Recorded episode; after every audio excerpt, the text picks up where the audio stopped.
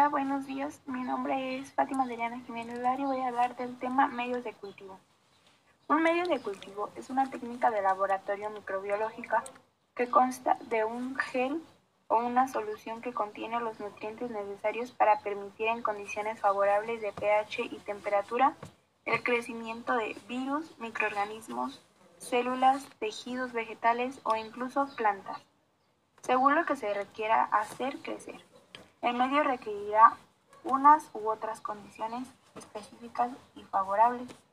Generalmente se presentan desecados en forma de polvo fino o se requerirá granular antes de ser preparado.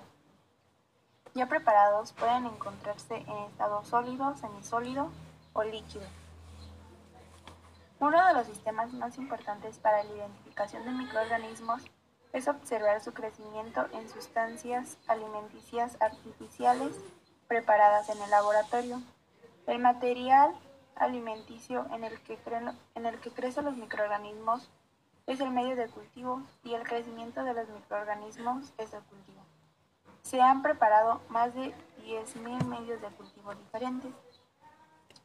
Para que las bacterias crezcan adecuadamente en un medio de cultivo artificial, debe reunir una serie de condiciones como temperatura, grado de humedad y presión de oxígeno adecuado, así como un grado correcto de acidez o alcalinidad. Existen rangos de temperatura donde la tasa máxima de crecimiento se encuentra entre 20 y 42 grados Celsius. A esas bacterias se les conoce como mesófilas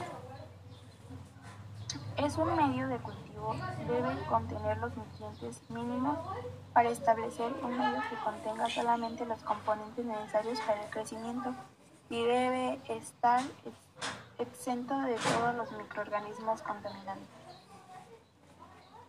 En la microbiología, un cultivo es un método para la aplicación de microorganismos, tales como son las bacterias, en el que se prepara un medio óptimo para favorecer el proceso deseado. Un cultivo es empleado como un método fundamental para el estudio de las bacterias y otros microorganismos que causan enfermedades en medicina.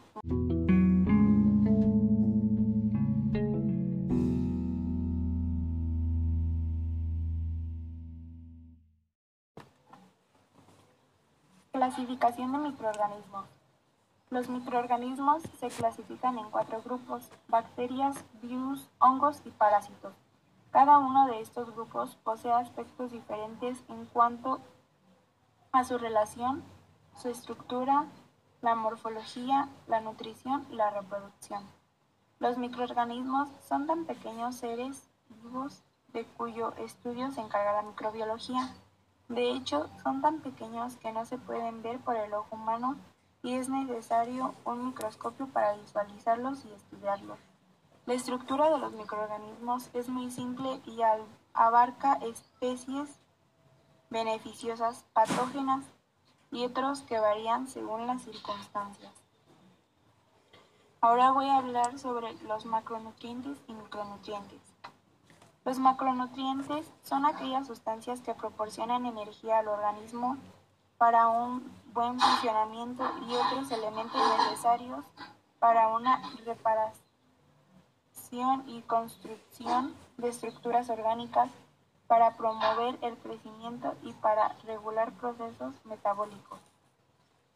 En los macronutrientes tenemos el carbono, nitrógeno, fósforo, azufre, potasio, magnesio, sodio, calcio y hierro. Y ahora voy a hablar sobre los micronutrientes. Son llamados así porque se encuentran en estado de trazas en el organismo.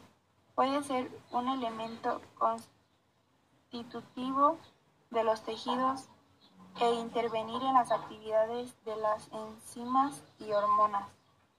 Y aquí tenemos el cromo, el cobalto, el magnesio, el níquel, el selenio, el vanadio y el zinc.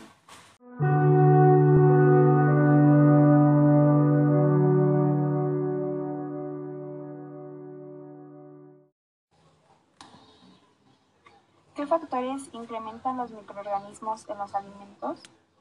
Para que el crecimiento bacteriano tenga lugar es necesario un aporte adecuado de nutrientes. Todos los microorganismos necesitan carbono, nitrógeno, hidrógeno, oxígeno, azufre, fósforo y diversos minerales para crecer.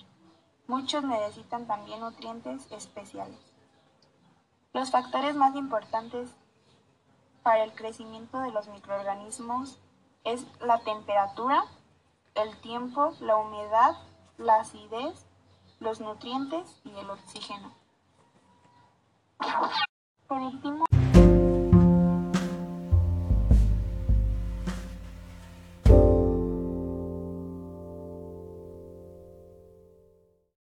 Por último, hablaré sobre la composición y la utilización. Según su utilización y composición, los medios de cultivo se pueden clasificar en cinco, que sería simple, enriquecidos, selectivos, diferenciales y de enriquecimiento. Empezamos con el número uno. Medios simples. Poseen los requisitos nutricionales para permitir el desarrollo bacteriano. Número 2. Medios de enriquecidos. Son medios simples o comunes a los que se les añade ciertos elementos como sangre, suero, fuego, vitaminas, etc. Lo que permite el aporte de factores de crecimiento a sustancias neutralizadas. Número 3. Medios selectivos. Se consiguen añadiendo al agar nutritivo compuestos químicos nocivos para algunas bacterias cuyo crecimiento no es de interés o también mediante una alteración de las condiciones físicas del medio. Número 4. Medios diferenciales. A estos medios se le adiciona sustancias para que solo crezcan ciertas bacterias. Número 4. Medios de enriquecimiento. Son medios líquidos que favorecen o permiten la multiplicación de las bacterias cuando la muestra obtenida es muy pobre.